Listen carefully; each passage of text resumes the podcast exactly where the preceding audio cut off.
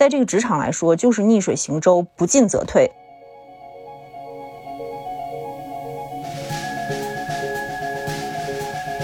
人才的一个引入是每一家创业公司一直都是非常痛的一些痛点。选择人才，我觉得最主要的一个词是匹配。创业者在看这些人才的时候，其实第一个要考虑的还是要看对方是不是真的想清楚去创业。薪酬是最后一步，你开了更多的钱，也不代表这个人能跟你走更远。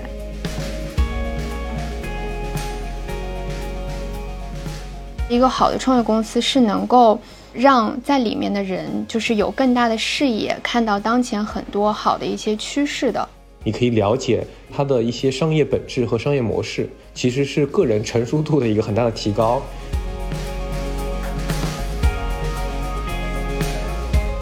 对市场，我是建议大家要时刻保持一个敏锐度的，不要等自己非走不可的时候再看机会。到时候基本上是来不及的，因为机会不是随时都会有，特别是你越想往上走的时候，机会是越来越少的。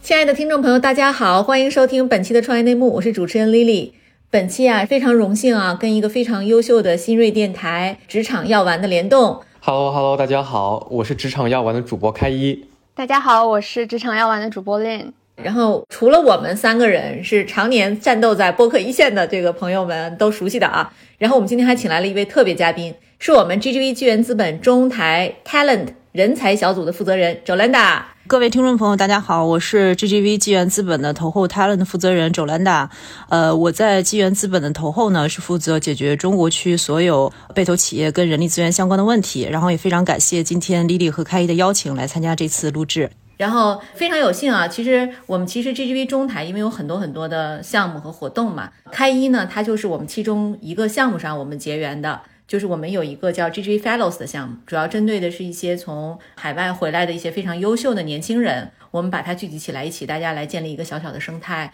然后开一呢，这个也是在他回国之后哈，其实做了职场药丸这个电台。要不要开一和令你们也做个自我介绍，然后顺便介绍一下咱们职场药丸这档播客吧？好，我是职场药丸主播开一。我做这个职场药丸和令一起呢，也的初衷也是希望从这个互联网的职场开始，然后去讲述我们身边的不同的那个角色的人，还有包括不同的互联网赛道的一些职场人，他们的一些工作历程啊，职业发展道路啊。包括我们也会邀请一些行业内的精英人士进行有趣深入的采访。其实我和令做这档节目也是这个受到呃创业内幕这样的播客的一个激发吧。我们也非常喜欢听播客。然后呃，我之前在 GGV Fellowship 这个 program 里面也认识到很多很有想法的同龄人，所以我也想通过自己的这个力量呢，来组织一帮就是大家对职场都有兴趣，然后对于自己的自身的发展。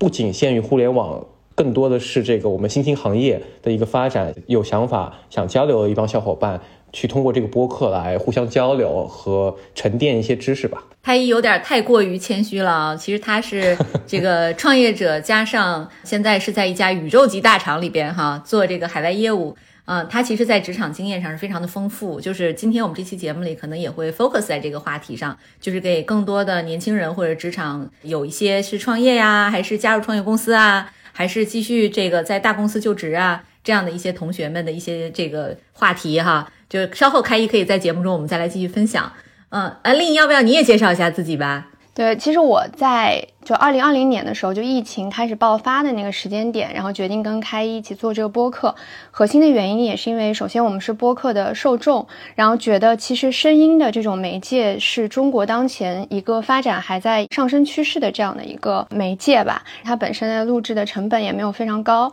就想通过这样的方式，然后把我们自己在职场里的一些经验就传递出去。而且其实因为我当时很早期的时候是先加入了创业公司，然后再加入到。几家大厂，对，所以我其实有身边很多朋友来问我说，哎，你觉得创业公司和大厂之间的工作有什么差异性？然后经常会有问到一些就是职场相关的一些呃咨询吧。对，所以就想说，如果说我们能够以自己的力量去帮助一些和我们差不多年纪、正在上升期的一些职场新人们。那何尝不是一件非常好的事情呢？然后，于是就有了这样的一个播客，然后竟然还有机会能够跟创业内幕一起联动，就觉得非常开心。嗯，这次梦幻的联动是因为我们因为跟 Fellows 跟开一是认识嘛，所以开一就说丽丽姐，我们要不要一起讲讲职场的话题？我就欣然接受了。但是我一看那个题啊，我就说，哎呀，这个。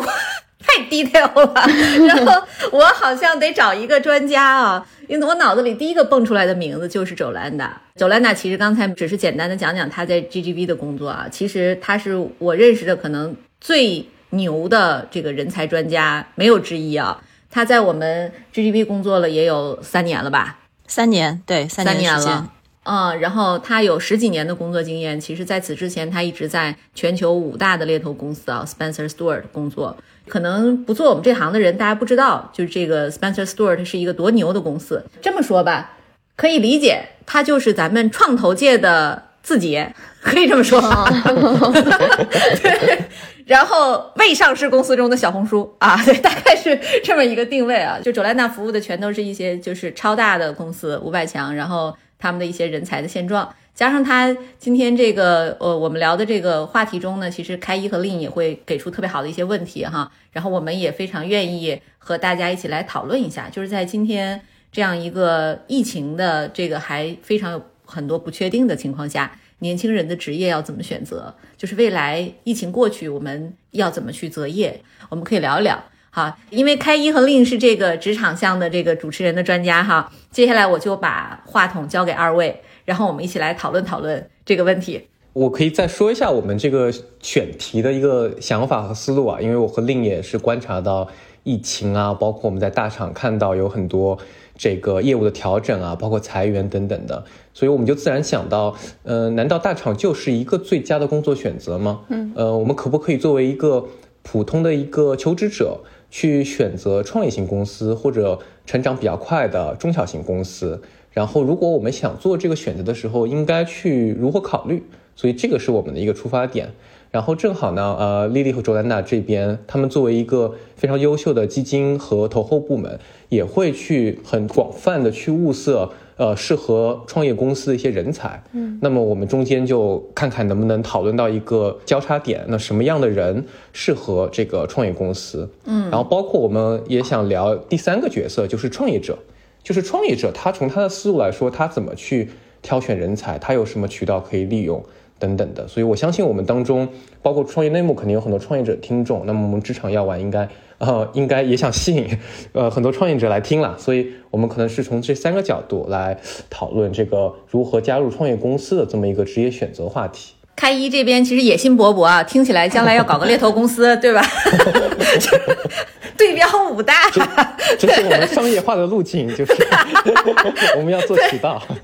对对对，就是说未来将来这个搞不好，职场药丸就会变成一个很大的猎头渠道。大家要想上节目来来宣传一下啊，这人家有几个亿的点击量的时候，那这时候你就要付费了。对，呃，我们其实也非常愿意聊聊这个话题。其实九兰娜呢，她每天都在和我们一线的这个早期创业公司，然后呢以及这个人才打交道。哎，九兰娜，要不要你介绍一下，就是你的直观感受下哈，你觉得咱们现在的一些创业公司，它用人是一个什么样的生态，有什么？痛点吗。好的，因为我在 GGV 差不多三年的时间哈，然后之前的话差不多是有十几年高管招聘的这个工作经验。那其实我在每年的话，差不多也是可以面试呃交流十呃几百个这个人选，包括在 GGV 这边的话，一年差不多也服务七八十家被投企业。所以其实对于两边的需求都有一定的这个认知。那如果呃回答刚才这个开一跟丽丽，其实呃都提出来了，一方面来说的话，我们是从创业者如何去。看这些人才哈。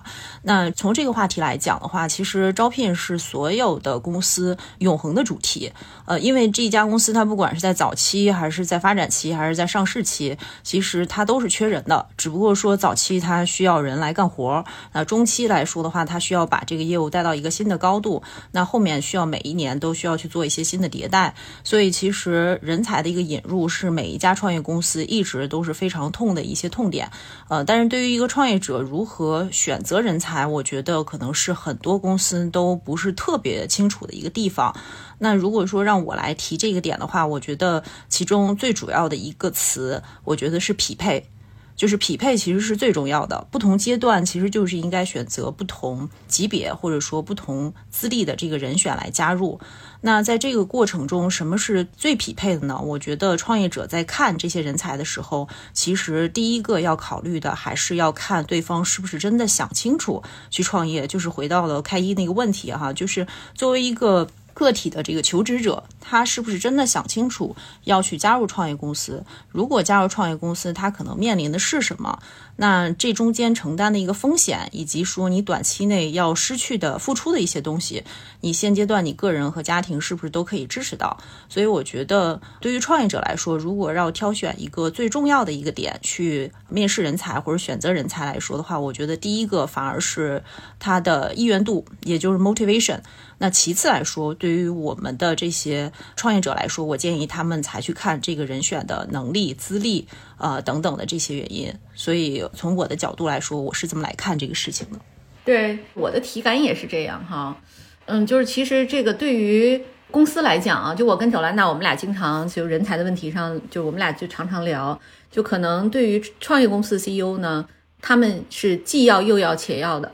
这个人他希望能满足他的，比如说五大诉求，但其实 Joanna 说的特别对，就是你可能在现阶段呢，就是你你可能能优先满足一到两个诉求，这两个诉求呢，这个人才只要匹配了，其实你现阶段这个人才就可以去雇佣。对，其实我们在这个对头企业用人这个问题上吧，其实我最近也是一直在思考，就因为我们越是在这种就像像疫情啊大幅的这种停工的情况下，可能公司要做一些优化，那这个优化的时候，其实就是。早年加入创业公司的时候，可能很多人都会觉得是我们抱着一腔热血啊，希望跟公司一起走更远。结果发现，哎，一有事儿了，怎么好像我就被优化掉了？其实，在这种风雨飘摇的就业市场上，它也是一个马斯洛需求的一个一个过程。就是说，其实求职者呢，他第一反应也是要本能是要先保住工作，有固定的收入。这个也是目前看起来，可能就创业公司招人就会越来越难啊，因为你越往后，你发现好像那些国企看起来。它的稳定性和安全感是更高的，尽管从创新性和这个工作的愉悦程度上来讲，可能创业公司是更好的。对，我觉得我可以给大家举一个例子啊，就是关于创业者如何挑选人才的这个问题。因为我这边例子特别多，就是因为每天跟这些 CEO 们打交道，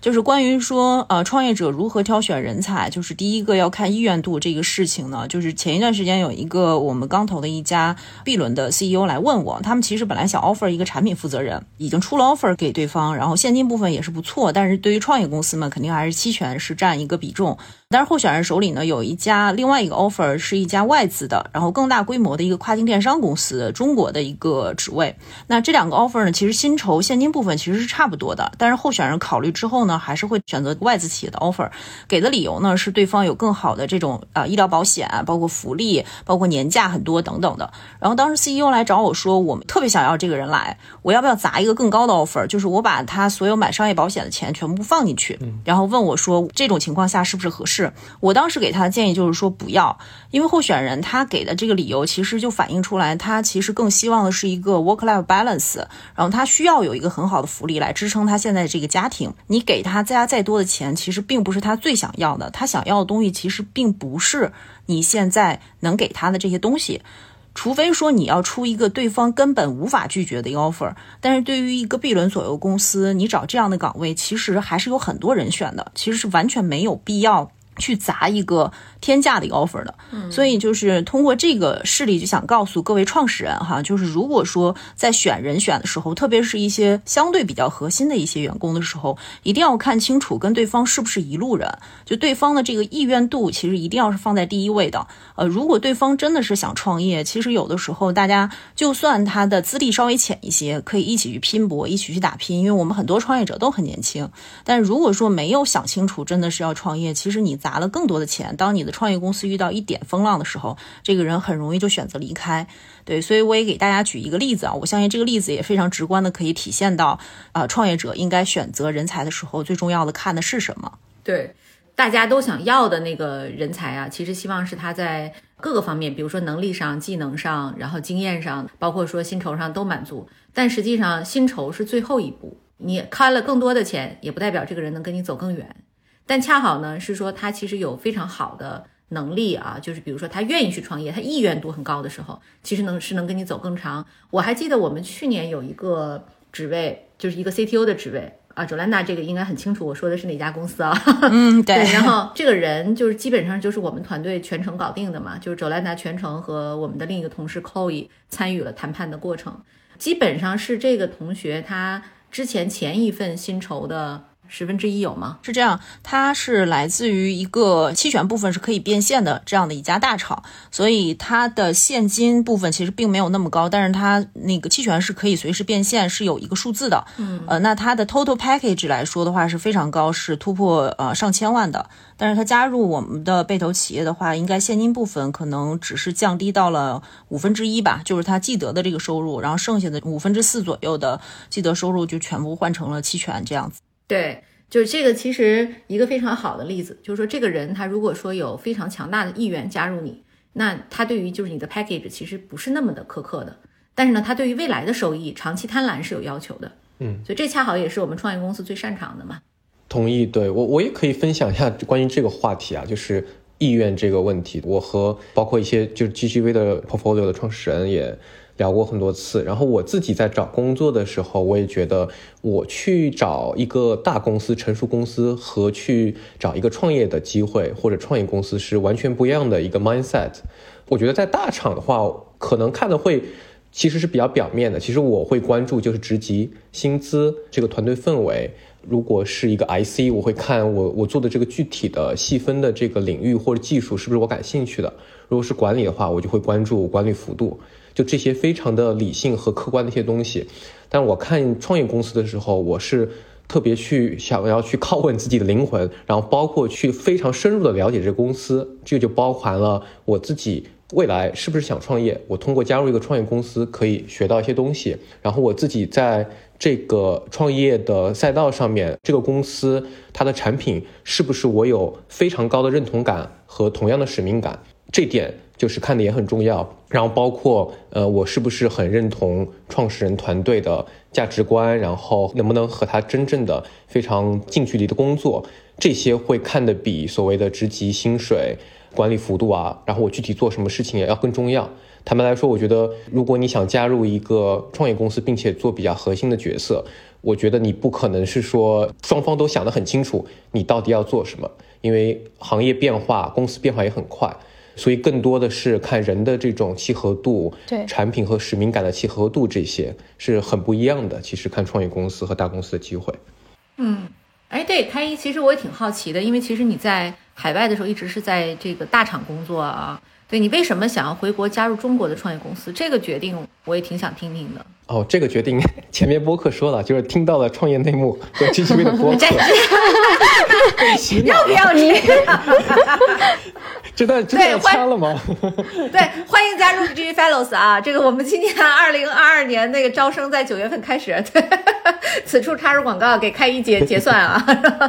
对，对我我可以稍微分享一点，对，然后可以那个让 Lin 也可以，因为他一开始就加入了一个创业公司嘛。对我自己的观察，其实就是，呃，我我确实是非常想深入的去做到一个业务上去吧，因为在海外的话，更多的是做技术，其实也不错，就是比较纯粹嘛，然后能获得这种比较纯粹的一些成就感吧。那么，二零二零年参加了这个 GGV 的活动，其实我遇到了不同的人，人活一辈子嘛，就是得去拓宽自己的能力范围。啊。然后如果是我会考虑我失败有没有 Plan B，嗯，我本身其实是风险规避型的，那我会想，如果我做的这个选择，我有没有办法，比方说回到。呃，大公司啊，或者我下一部分还是能找得到工作，然后我想通了，我有安全感了，我就会做出这个选择。而且创业的形态也很多嘛，嗯，所以说，我我觉得国内就是有很多机会可以去探索，然后没有身份的限制，所以做出这个决定吧。对，我可以补充一下，这个大家可能对开一不熟的话，哈，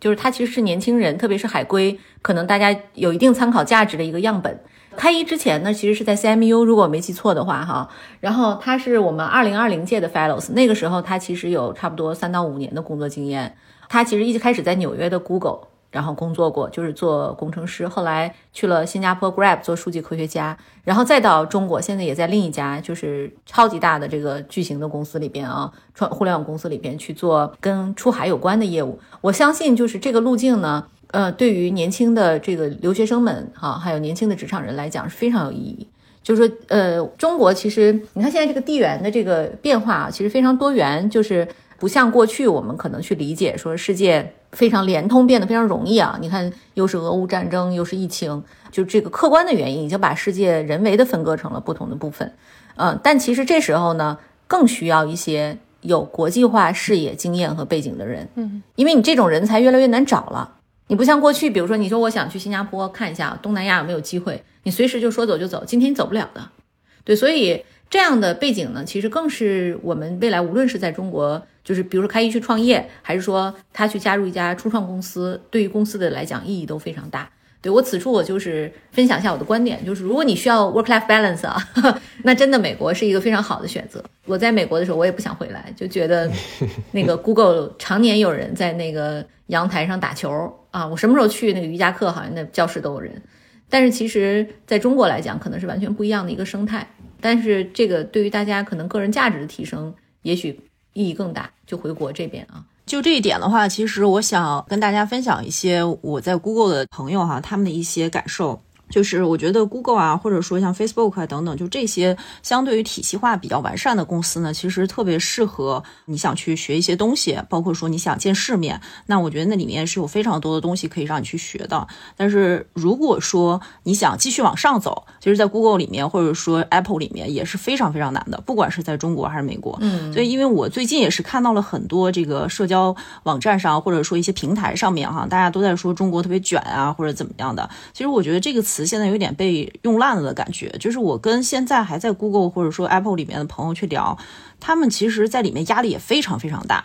但是只不过说，你如果想躺平是非常舒服的，因为公司的 benefit 很好，然后也有 training，然后你做的事情也非常明确，所有的老板也很 nice。但是，当你真的说我想从一个 IC role 想升到 manager，或者我想再走往上走的更高的时候，是非常非常难的。就是你想每往前走一步，你就要付出非常多非常多东西。所以我觉得，就是正好我突然想到这个点啊，就是继续往上走的话，其实在哪个？国家或者在哪个公司，在创业公司也好，大厂也好，都是非常非常难的。呃，只是说需要大家就是非常努力去做一些事情。但如果想躺平，其实，在这种海外的一些非常体系化的公司里面也是可以的啊。当然，在中国我觉得也是可以。中国到现在有一些外企，我当年认识的一些朋友，十年前在里面一个位置，现在还是这个位置啊。可能钱也没有很多，但是他很舒服啊，每天定点下班啊等等的。其实这个就是。有一个关键性的底层问题，就是你想要什么？嗯，你到底在人生的不同阶段想要什么东西？你在很年轻的时候，你说我想拼一把，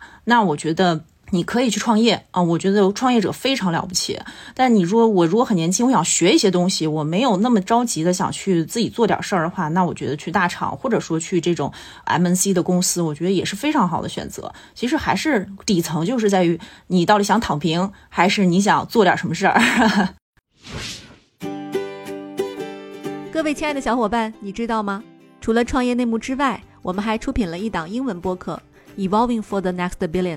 由 GGV 纪元资本的管理合伙人童世豪和市场经理 Rita 杨主持。如果你对东南亚、印度、美国等海外市场感兴趣，欢迎收听来自当地头部创业公司 GVC 的声音。收听及订阅，您可以在我们节目顶端找到 GGV 的小馆，点击进入就能看到我们出品的这档节目了。欢迎喜欢收听英文播客的小伙伴点击订阅哟。令你其实就是应该算是年轻的时候很想拼的。不想学，不想学，所以你去了一个创业公司，是的，就被拍在沙滩上了？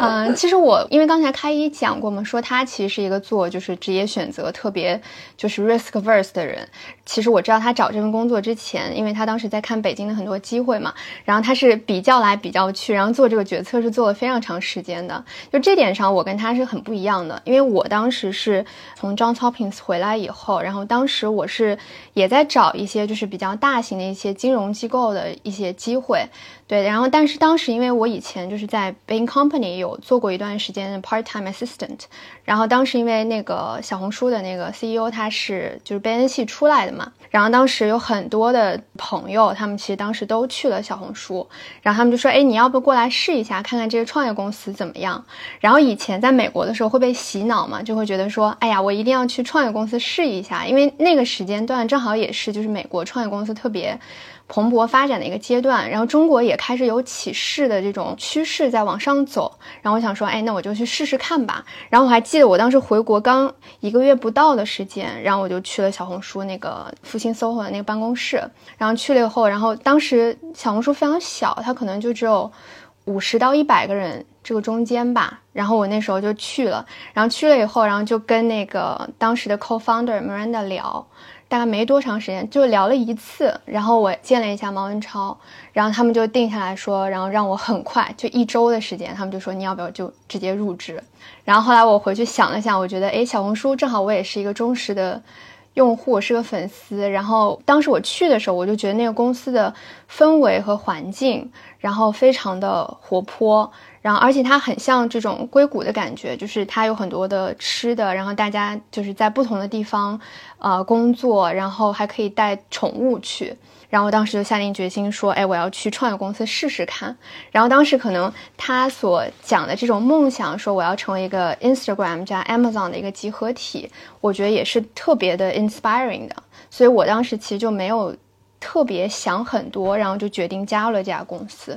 对，然后从现在。的观点上来看的话，其实我觉得我当时做那个决定是很对的。虽然我的这个整个的职场发展的道路和很多人不一样，因为很多人是先去大厂，然后再去创业公司。因为在大厂其实已经学到了很多，就是一些方法论的东西，包括是一些特别大规模的一些 case。然后它可以复用到创业公司，但我当时在创业公司，我觉得一家好的创业公司对于一个人的成长也是非常有帮助的。第一个是它能够让你真的找到一批和你志同道合的。朋友，因为我现在的小红书很多以前我的前同事都是我现在非常好的朋友，虽然他们现在很多已经不在上海，然后很多都已经就比如说去了其他的国家，然后什么之类的，但我觉得他们是我非常好的朋友。对，然后到现在为止也有很多他们出去创业然后很成功的这些例子，然后在鼓舞着我。对，然后第二个的话，我是觉得创业公司有个好处是。它真的能够让你在非常宽的一个方向上去发展，它不会像比如说大厂里边，我们就像螺丝钉一样，只做其中某一个部分，然后你可能不会有特别大的范围。但真的在创业公司里边，如果说它是一个在蓬勃发展的创业公司，它能够让你做非常多的事情。我记得我当时就是又做什么效果广告的增长，然后又做什么商务的 BD，然后当时还接触很多网红，然后就觉得很有意思。对，所以我就觉得其实创业公司也是挺好的选择，只是说怎么样就是找到契合自己的创业公司，其实是也是非常好的一件事情。嗯，对，其实这里边我我其实非常同意令的观点啊，但其实我们需要明确一个概念，就是令提到的创业公司和我跟周兰达平时遇到挑战的不是一类创业公司。嗯，就是他，虽然听起来名字都是一样的啊，对我们俩面对的是公司有。五十个人，然后呢，老板想从阿里招个 P 十，就这种的这种挑战啊，对，就是这个，它其实是两个类型，就是一类呢是就是说令和开一所在的非上市的超级独角兽，嗯，这种公司呢，它其实已经有比如说百亿美金的市值，或者是至少是十亿、二十亿美金往上的市值，然后它其实还没有上市啊，就我们手里有很多这样的公司，比如说像 Keep 呀、小红书啊，都是这样的类型。然后它其实已经是一个大公司了，它不能叫做小公司哈。就是其实我们现在真正的解决的那些小公司的困难，周兰娜可能更感同身受啊。哎，九兰娜，要不要此处啊，这个你吐一下苦水啊？建议老板年底加薪升职啊，什么就有望了，对吧？你要不要讲讲？就是其实大家可能都不知道，就是早期创业公司中会有什么样的一些挑战？哎，九兰娜，要不要分享一下很多内幕哈？老板不就在这里吗？没有，还有上面还有批奖金的嘛？对呀，季勋要听到。好的，我到时候一个要转发给季勋。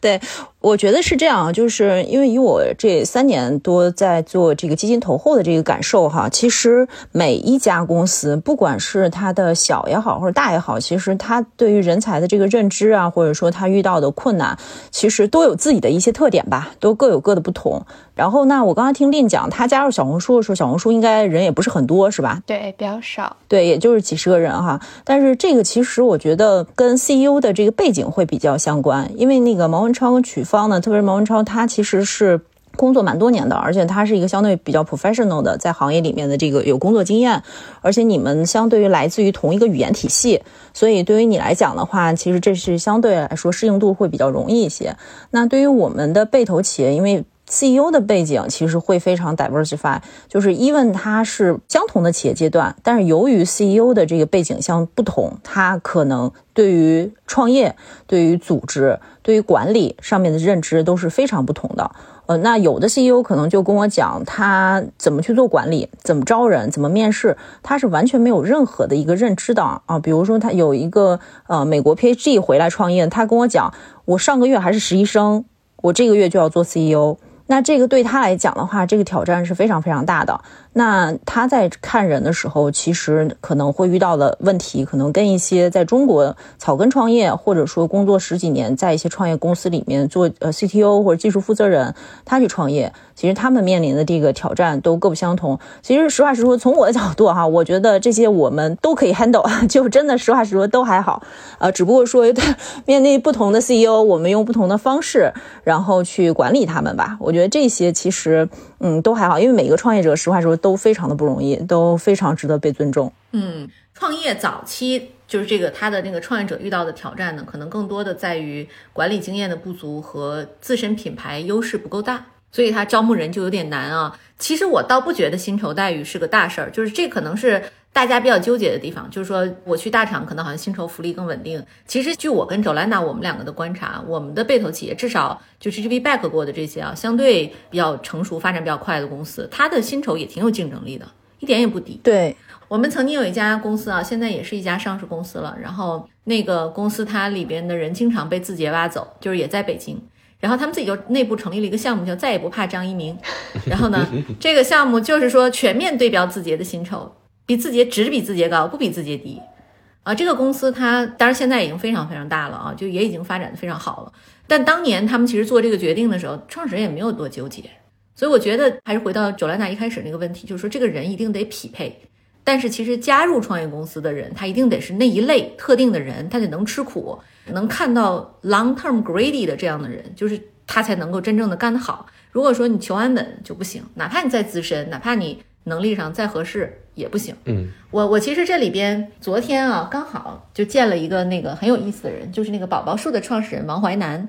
他当然也是那个给我们录了一期播客啊，大家也可以期待听一下这一期节目。他其实是早期谷歌亚太的 CMO，应该是在零五年就在谷歌，然后是跟开复当时搭班子的。他们那一批人里，就是后来就那一批的老谷歌出来创业都有谁呀？黄峥，还有周少宁，就是百事物流的创始人啊，还有这个宝宝树的淮南，就 Allen，他们几个人，就是就就就还有一批啊，就这个创业者，他们其实出来之后，其实目前有的就像那个宝宝树这种是属于非常幸运的，就一下子就走对了方向，然后一做做了十几年。然后像黄峥，至少他做拼多多的时候已经是第五次创业了吧？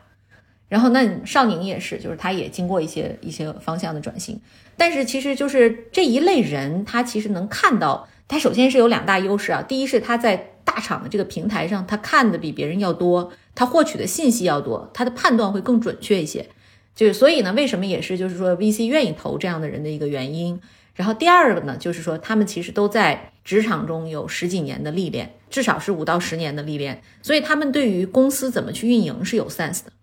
所以这个大家在选择创业公司的时候，一定要先看 CEO 的背景。嗯啊，这个我跟周兰娜也是感同身受。就是比如说这个 CEO，他是大厂出来的，他管过比如说百人、千人的团队，他就对于你的薪酬、福利，然后这个事儿、团队组织，他其实是有概念的，一点都不难。加入进去之后，你也没有什么感觉是在一个创业公司的感觉，文化上是很兼容。但如果说这个创业者相对年轻，可能是就是说他会习惯于说用自己的标准去对标别人，就是我一天睡在公司，你也要睡在公司，就是我要求这个不拿薪酬，你也要不拿薪酬，这玩意儿就不现实。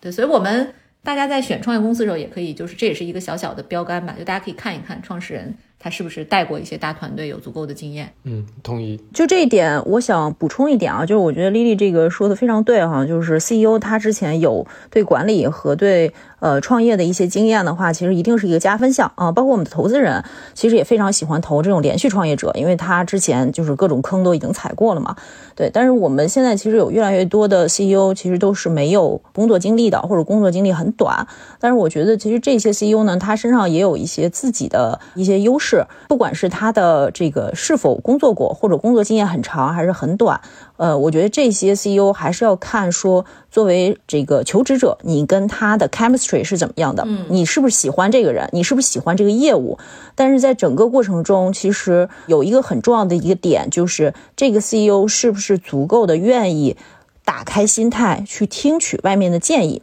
他可以很年轻，他可以没怎么工作过，他可以没有经历，但是你跟他的每一次交流，是不是有感觉到他有成长？我觉得这个其实可能会对于评判一个 CEO 来讲的话，可能会更全面一些，更公平。对对，就是迭代这个词，其实我们经常现在就是就在互联网环境里面说烂了哈，但是的确是非常重要。就是每每一个 CEO，我们有遇到的 CEO，他可能的确工作年限很短，然后九零后，但是之前我去。帮他去招 CFO 啊，或者说 CHO 啊等等的，就我帮他介绍的这些人，基本上都是在四十出头，甚至说有五十岁左右的。就是每一个人跟这个 CEO 聊完之后，没有一个人会轻视他，或者都觉得说，哎，只是一个小孩儿。所有人都觉得 CEO 对他的业务的思考、对管理上的认知，包括对公司下一步的业务发展战略都是非常清晰的。他们非常愿意汇报给一个九零后的年轻人。那这样的 CEO，我觉得就是一个非常优质的 CEO。就是找到一个合适的创业公司，其实就是说白了，就是找到一个比较好的创始人、创始团队。嗯，对，没错，没错。那想问那个丽丽和卓兰达，那有什么比较好的渠道，作为一个求职人，他可以去寻找到适合自己的创业公司呢？其实我觉得找一家公司其实是不难，关键是要想好什么样的公司比较适合自己。我觉得这个是一个求职者他自己要想清楚的。就是我经常跟一些大厂的高管去聊哈，就是大家都想出来，就是都蛮蠢蠢欲动的，就是看到自己前同事啊去了某家公司做了一个 head，然后财富自由等等的。但是其实这个过程是很难的，这个选择也是很难，它是有非常大的一个概率事件的。那你在做这个选择之前，你要先深刻的问自己，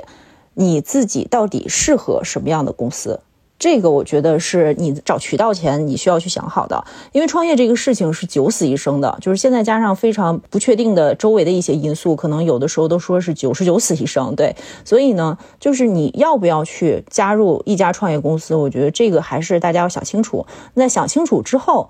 那你就要系统性的去看，第一你喜欢什么样的赛道。因为刚才开一讲说，我们选择一家创业公司，最重要的是 CEO 和团队。但是其实，在这个 CEO 和团队之上，你还要想清楚，他们做的这个事儿，在中国乃至于在全球，他是不是真的可以做出来？它的天花板是不是足够高？其实这个逻辑跟我们投资的逻辑是一样的。你要先把赛道想清楚，就是最起码你要把一些赛道排除，你不能说我这个那个所有的都可以看，那你的这个相对就会比较分散。那我觉得赛道自己要稍微的去想一下，然后对这些赛道稍微去做一些研究。其次，那可能就是要去看一些团队，就是 CEO 是什么样的背景，他之前是什么样的经历，你跟这个 CEO 沟通下来的话是怎么样的一个感受？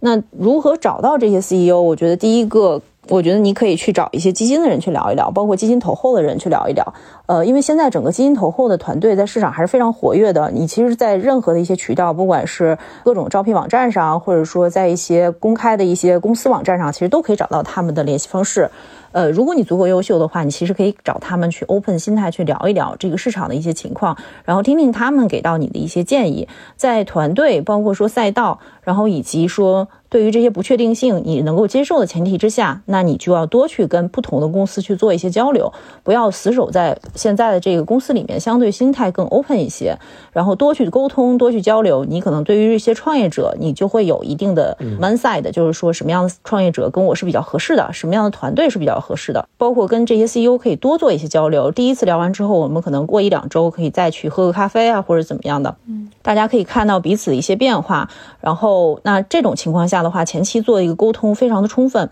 那如果说加入这样的公司的话，其实即使遇到一些问题，我们底层的逻辑和世界观，甚至说价值观都是一致的。我们其实一起可以去把这个事情做出来。那我给大家举一个例子，就之前来说的话，我们其实帮我们的一个在线教育的公司去 place CFO，那个 CFO 最终的 placement，我跟他差不多认识了一年多的时间。那我前后介绍他跟几位 CEO 去聊，当然前提是在于我跟他聊的过程中，我知道他非常的笃定。是要去创业公司，且对某一些方向他是比较感兴趣的。那我让他多去聊了几个 CEO，他对这些 CEO 的就会有比较强的一个认知。同时来说，最终他加入的我们那个在线教育的公司，前后也做了多次的一个交流，不光是对 CEO 的交流、联创的交流、核心高管交流，甚至投资人的一些交流。那大家对于这个底层的公司的运营，包括说接下来要做什么事情，是非常清晰的。然后他就加入了。但是很不巧，加入之后的话呢，就出现了这个国家的政策的这个事情，所以其实，在那个时候，就是很多人会觉得他立刻会选择离开，因为作为 CFO 嘛，你短期内没有办法上市的话，你其实可能就会离开。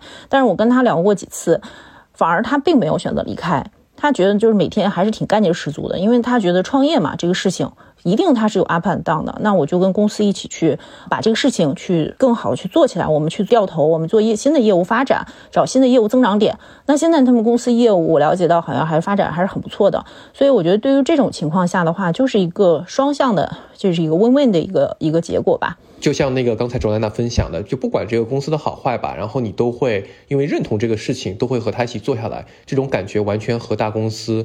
可能你是为了这份薪水这个 title。这个呃职级去工作是很不一样的感觉，就有点像就是说你自己养的猫或你自己的孩子，对吧？就是你会有非常多的这种更多的 ownership 去投入进去，然后它正是因为有这些很大的 ownership，你可能把很多精力放在了一个篮子里面，有可能，但是你其实潜在的你创造价值给你的回报也是非常大的。这个我我我个人觉得其实并不完全是长期的一些。这个资金上面的回报，就这边我觉得就是资金上的回报，其实它是一个表面的吧，更深层的，实际上你对事情的认知提升了，然后你会觉得我真正做出有价值的事情。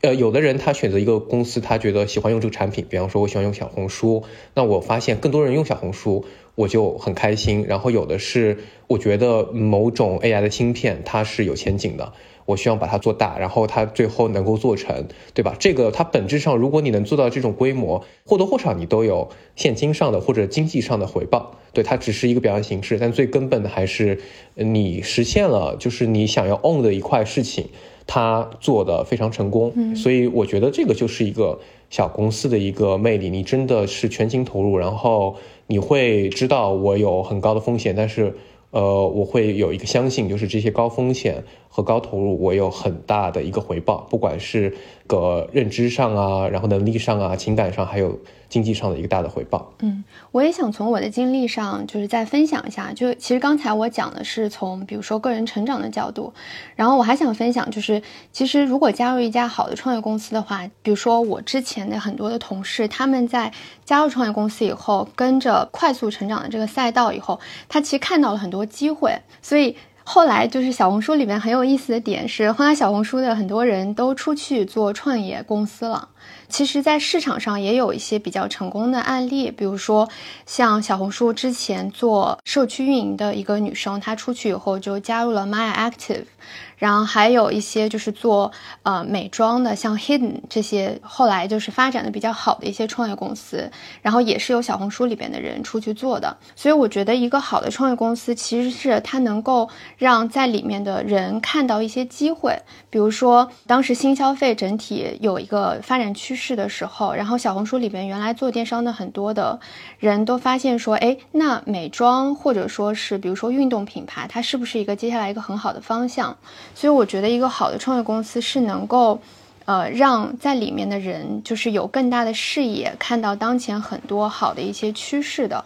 对，所以我觉得这个也是加入创业公司的一个好处。嗯，对，我想补充一点啊，就是对我觉得个人成长里面还有一个很重要的小公司可以提供的，可能是你可以了解一些公司，不管大小公司，它的一些商业本质和商业模式。我觉得这个其实是个人成熟度的一个很大的提高。呃，因为我之前在大公司，确实比较好。它是因为不让你去担忧，可能你不需要在本职工作需要担忧的一些事情，对吧？比方说你就专心做技术等等。但它其其实不是现实情况。那加入一个小公司、创业公司之后，你就了解，其实我我要推动一件事情，或者让我这个公司成功，有很多其他问题。最本质的还是一些商业模式、商业本质的问题。然后会变得更成熟一些，你会了解到，就是这个诗和远方很重要，但是面包也很重要。然后怎么把它结合，是不是最好的技术就是最好的这些方面，你会有深入的体感。即使你可能读书，比方说就是在谷歌，其实有很多这样的信息啊，newsletter，包括以前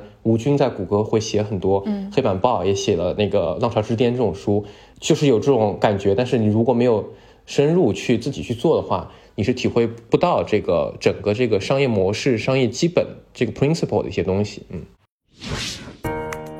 嗨，各位小伙伴，告诉你一件很重要的事情：创业内幕的听众群已经开通喽。在这里，你可以和我们直接沟通，也可以第一时间了解到 GGV 纪元资本线下活动的动态，近距离聆听投资人的独特见解，并且结交其他互联网圈子的小伙伴呢。入群，你只需要添加微信公众号 CYN。M X Z S，我再重复一遍，C Y N M X Z S，也就是创业内幕小助手的拼音首字母，并在好友请求中标注创业内幕。接下来，小助手会帮助你完成入群操作。我们期待你的加入。其实，根据我们今年的观察呀，越来越多的年轻人都从大厂离开，加入创业公司了。其实这个现象呢，在硅谷是非常常见的，但是在国内呢，由于北上广的这个房价呀、教育啊等等的生活成本比较高，其实过去啊，从大厂离职去加入创业公司的人不太多。但这两年我们的观察是越来越多。周兰娜，你觉得促使年轻人离开大厂加入创业公司的原因是什么呢？丽丽说的很对哈，就是大家越来越多人会选择出去创业。从我的观察哈，有几点。第一个来说的话呢，的确在中国的这个互联网的 Web Two 的浪潮里面，出现了非常多的造富神话，就是还是有很多人在互联网里面赚到了钱。那有一些人，实话实说，就是他真是当时就是选择加入这个公司，他最后就真的财富自由了。所以这个我觉得真的是一个很重要的一个因素之一哈。第二个来说的，我觉得大家会越来越发现。不是所有大厂都培养人的，因为很多人都是本着说我去学东西，我去看东西，去加入一些大厂的。但是我相信开一应该体感会比较深，不是所有大厂对新人都会有非常完善的一个培养体系。呃，那这种情况下，大家加入发现，哎，那我去了一个大厂，我也学不到什么东西，那我为什么要在里面还继续待下去呢？所以说，我觉得这个可能也是一方面。那第三个来说的话呢，我觉得大家现在越来越多的意识到，大厂已经不再安全。就以前大家会觉得，哎，我在腾讯或者我在阿里都会非常的稳定，但是其实这一两年市场让大家能感觉到，大厂已经非常不安全了。那我既然都是动荡情况之下，我为什么不去拼一拼？所以我觉得出于对这三点的这个考虑哈，就是而且中国整体的 GDP 上升很多嘛，整体的大家的收入其实比以前来说，我没有在一个温饱线上去做挣扎，所以。现在的这些九零后啊、零零后啊，他们父母那一代都赶上了中国的改革开放，所以大家的这个家庭情况还都不错，就是没有特别说我这个月不赚到两万块钱，我就下个月就要流流流落街头的这种状态。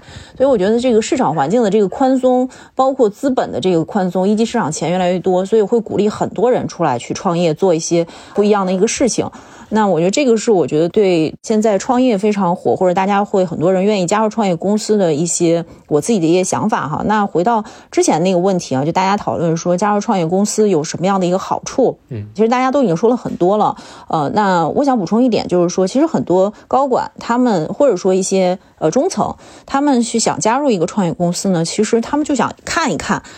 自己之前的这个高度到底是平台的力量还是个人的力量。就是你可能站在阿里的那个角度上，你可以做到 P 九，可以做到 P 十，但是当你出来单打独斗去做一个事情的时候，没有平台的这么多的资源，无尽的资源，engineer 的支持，你要做这个事儿，你是不是还能做？呃，包括一些人愿意加入创业公司，也是想看一看自己是不是之前的一些经历真的是可以复用。然后同时来说的话，其实很多人在大厂也好，或者在 MNC 也好，你其实不可能去做到一个体系的创造者，或者说一个制度的建立者。那他去创业公司，其实无非就是说我希望有话语权，就是刚才开一提到的 ownership。就是我希望说这个事情由我来说算，我来设计整个这样的一个过程。其实很多人，不管他是年轻的也好，还是说相对稍微有一些资历也好，当他有比较强的这个野心，就是这个野心是非常褒义的野心哈，就是非常 ambition，他愿意去做一些事情的时候，他就会选择加入创业公司。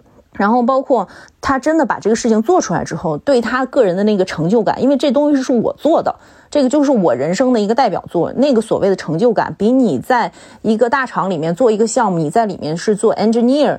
那对他来说的话，那是完全不一样的。然后，当然最后一点的话，我觉得就非常实际，大家也不用避讳，就是我财富将来可以实现几何倍的增长，因为我已经错过了阿里的上市，我错过了美团的上市，我错过了拼多多的上市，我要不要自己去经历一次上市？我可以在我。四十五岁，或者说在四十岁的时候，我有选择权，我可以选择继续工作，还是我去做一些别的事情，还是游历世界等等的。所以我觉得这些是我跟很多就是加入创业公司或者愿意加入创业公司的人去聊，他们对于创业公司是怎么样的一个认知。嗯，其实我觉得每个人的一生都应该创一次业，但是我这里说的创业呀，不一定是你一定要当操盘手。毕竟啊，CEO 对人的要求还是很综合、很高的。但是如果有机会加入一家非常有前途的早期创业公司，其实对一个人的全面成长和历练都会受益匪浅。嗯。因为我第一份工作在创业公司嘛，然后后面我就进大厂了嘛。就我自己一个很直观的感受，就如果说以后有机会的话，我觉得我还是会从大厂去创业公司的。因为我觉得大厂就是相当于是说你是个螺丝钉的角色，然后你做了很长时间以后，你已经学到了大厂里边的很多经验，包括说他们的商业模式是怎么做的。然后这个时候，我觉得就是带着这样的视野加入创业公司，其实不管是对个人，就比如说发展来讲，还是对创业公司来讲，我觉得都是很好的助力。作为我个人来说，我是非常希望以后再去有一份就是创业的这样的事业的，就像丽丽说的，就是每个人都这一生当中都应该有一次创业。然后，那我想最后也问专家一下，卓兰达，就是如果我们有这样的准备了，那。有什么建议吗？就是从求职者角度去加入一个创业公司，最后还有什么建议可以给到我们吗？我觉得刚才我们其实说了很多了哈，然后最后呢，我想给一些求职者一些建议。其中第一个点来说的话，我觉得大家还是要一直努力的去提升自己，呃，要不同的充实自己，要永远保持一个好奇心，多学习。呃，因为现在来说的话，市场很多都会在鼓吹说啊，这个老板 PUA 我呀，或者怎么样的。其实我觉得这个 大家真的还是要心态的放的平和一些。就是你现在可能做了一些不属于你的工作，但是你每做的事情，你学到的东西，你的经历，都是为你以后走到下一个阶段的这个财富的积累。所以我其实每天可以收到几十份的这种简历啊，各种各样的。那很多人其实，在一家公司里面多年就做一个位置，现在经济情况不好被裁掉了，然后。每天的这个怨声载道，其实这个就是自己落伍了。在这个职场来说，就是逆水行舟，不进则退。所以我觉得大家去呃心态放平和一些，多学一些，多做一些，我觉得这是特别重要的一个事情。特别对于一些年轻人或者一些中层。那第二个来说的话，我觉得大家在做职业选择的时候要看得更全面一些，不要只看钱。我觉得钱很重要，但是不要把它作为一个唯一的一个衡量标准。在对于很多公司来讲的话，你现在即使给了你一个很高的 offer，你要考虑说他的业务、他的团队，整个这个公司能支撑你赚这个钱赚多久？我觉得这个还是很重要的一个点。那第三个来说的话呢，我觉得大家的心态要非常的开放，对市场，我是建议大家要时刻保持一个敏锐度的，不要等自己非走不可的时候再看机会，到时候基本上是来不及的，因为机会不是随时都会有，特别是你越想往上走的时候，机会是越来越少的。中国的人才非常多，那为什么选择你？所以你要对这个市场时刻保持这个敏锐度。我给大家举一个例子啊，最后就是我们曾经。帮一家应该是 D 加轮的一个公司来寻找他的 HRVP，我们当时 offer 了一个候选人，CEO 非常诚恳，不仅是呃我们前后沟通了非常多次，最后 CEO 写了一封信给候选人，非常的情真意切，就是告诉候选人说他如何期待这个人选的加入，包括他来了之后他有有一些什么样的一个准备等等的。我看了那封信，我都非常感动，就就跟情书一样。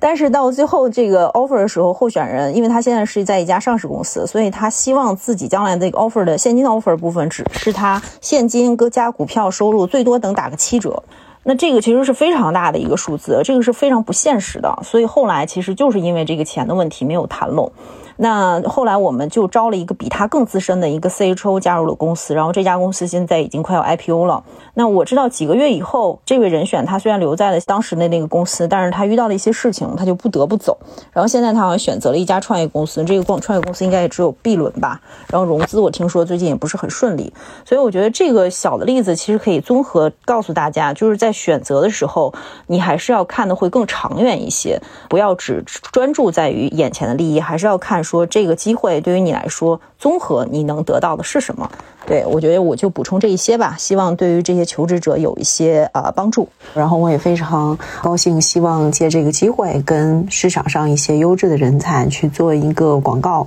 嗯，如果大家。呃，考虑加入创业公司，然后不管说是做什么职能的，不管是财务、技术、产品等等的，呃，只要你觉得你自己够优秀，然后愿意加入创业公司，呃，也非常欢迎大家在各大招聘平台上面去搜索“肘兰大招”啊，发送你的简历到我们的邮箱，呃，届时我们会有相应的同事联系你，如果有合适的这个呃机会的话。然后同时来说，现在还在大厂里面，或者说准备在创业的这些啊优秀的的。高管们，如果说希望说跟我们的基金做一个交流，然后我们去讨论一下，说作为一个创业者如何去看待市场的人才的话，也非常欢迎联系我。呃，我也会非常愿意跟大家去做一些分享。对，开一我们也可以在粉丝群里边帮 Jolanda 做一做这个宣传。